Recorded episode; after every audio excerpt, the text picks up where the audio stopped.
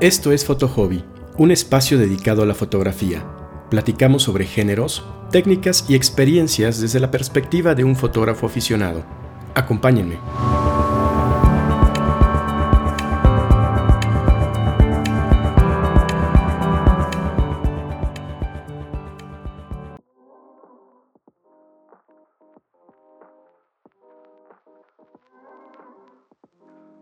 ¿Qué tal? Bienvenidos a un nuevo episodio de Foto Hobby. Soy Alberto y en esta ocasión vamos a platicar acerca de modos de cámara. Estos se refieren a modos de funcionamiento que determinan el nivel de automatización que va a tener la cámara primordialmente respecto de los tres elementos del triángulo de la exposición, es decir, el diafragma, el obturador y el ISO. De esta forma la cámara puede controlar automáticamente los tres, solo dos, uno o ninguno, dejándole los que no controla a criterio del fotógrafo. Ahora, estos modos se pueden llamar de muchas formas dependiendo de cada marca de cámara, sin embargo su lógica de funcionamiento es la misma y son cinco. Así que del más automatizado al menos son los siguientes. El primero de ellos es el modo automático. En este modo, la cámara controla absolutamente todo, controla el diafragma, el obturador, el ISO, incluso los puntos de enfoque, por lo que realmente en este modo el usuario tiene muy poco margen de maniobra, básicamente simplemente es apuntar la cámara hacia la escena que quiera fotografiar y disparar. La cámara se va a encargar de hacer todo lo demás. Debido a esto, este modo únicamente se recomienda cuando, digamos, compras tu primera cámara y no tienes ni idea de cómo funciona de esta manera, si la pones en modo automático, te aseguras que así como sale de la caja, ya vas a poder hacer fotos que al menos van a estar correctamente expuestas. Cabe señalar que en este caso la cámara te establece settings, por decirlo así, seguros que te van a dar una buena profundidad de campo y una velocidad de obturación segura. Pero como te digo, no te va a dejar ningún margen de maniobra para tu creatividad. De hecho, este es el modo de cámara que con el que funcionan, por ejemplo, las cámaras de los teléfonos celulares o las cámaras point and shoot, puesto que en este modo, pues literal, solo apuntas y disparas, es realmente lo único que tienes que hacer. Por esta razón, si tienes una cámara de lentes intercambiables, es decir, ya con funciones más profesionales, si la pones en modo automático realmente vas a estar desaprovechándola por lo que en cuanto empieces a aprender cómo funciona tu cámara y a usarla, te recomiendo que salgas de ahí en cuanto puedas. El siguiente modo es el program.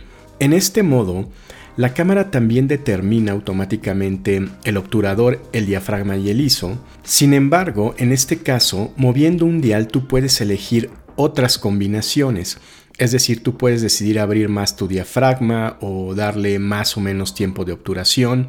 En fin, la cámara te ofrece diversas combinaciones de diafragma, velocidad e ISO, todas correctamente expuestas. Así que en este caso eh, el usuario tiene un mayor grado de libertad, al menos pudiendo elegir diferentes combinaciones de estos tres elementos.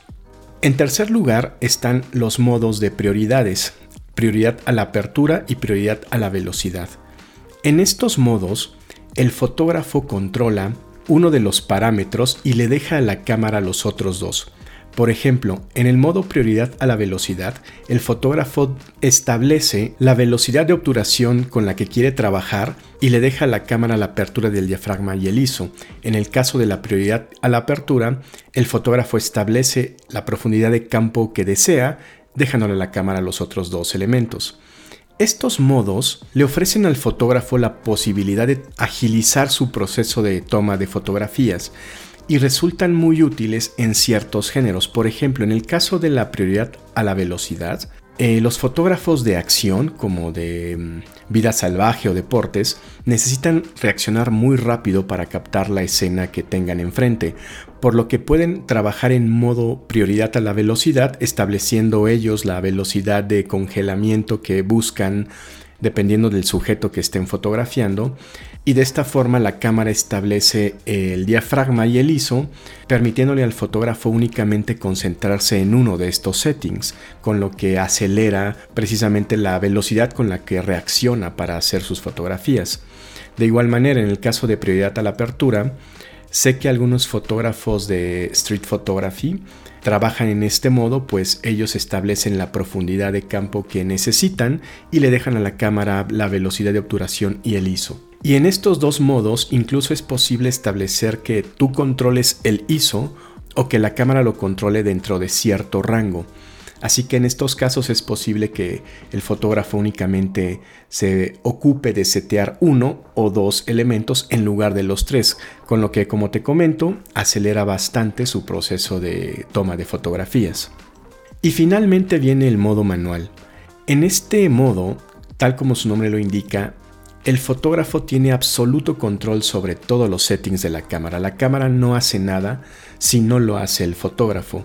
En este caso tú determinas tanto el ISO como el diafragma como la velocidad, por lo que es el modo que te ofrece la mayor flexibilidad. Sin embargo, en este modo eres tú quien tiene que setear los tres parámetros. Por esto, generalmente en las escuelas de fotografía, o al menos en las que yo he asistido, te recomiendan aprende a trabajar en modo manual, para que te hagas consciente de lo que estás haciendo cuando modificas alguno de los parámetros. Y ya que los entendiste y los dominas, si quieres, salte del manual, pero aprende a trabajar, aprende a usar tu cámara en modo manual. Y de hecho yo así manejo mi cámara y siento que soy bastante rápido. Sin embargo, como te digo, pues en este modo tú eres el que tiene que manejar absolutamente todos los settings de tu cámara. Ahora, evidentemente que no existe un mejor modo que otro.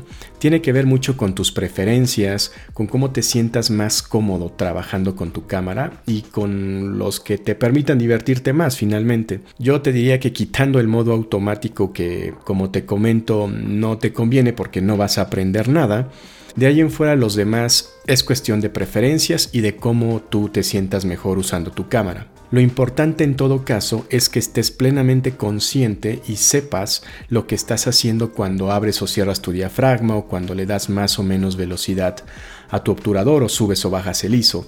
Así que mientras entiendas perfectamente lo que hacen esos tres parámetros y sepas jugar con ellos para buscar el efecto creativo o look visual que estés buscando, realmente no importa mucho en qué modo trabajes mientras te sientas cómodo. Y ya para finalizar, es importante entender que tanto en modo program como en prioridades, la cámara siempre te va a ofrecer alternativas que implican una correcta exposición, es decir, exactamente la cantidad de luz que necesita el sensor. Sin embargo, si tú necesitas subexponer o sobreexponer levemente tu escena, necesitas hacer uso de otro setting que se llama compensación de la exposición. En este caso, cuando le das más luz o menos luz, la cámara ajusta alguno de estos tres parámetros con cuál lo haga dependerá del modo en el que estés trabajando y esto lo puedes revisar en el manual de tu cámara, pero digamos, eh, ajusta alguno de estos tres parámetros para precisamente dar o cortar luz. Sin embargo, en el modo manual esto no es necesario porque al tú manejar los tres aspectos, los tres elementos del triángulo de la exposición,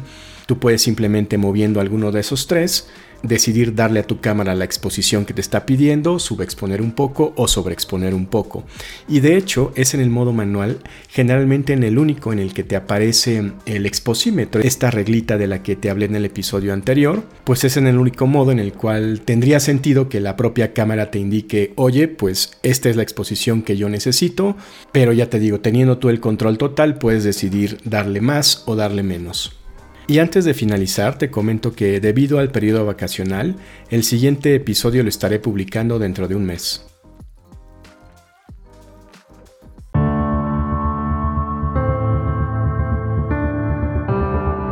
Así concluye un episodio más de Foto Hobby.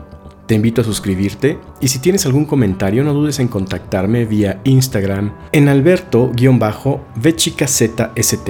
Nos escuchamos.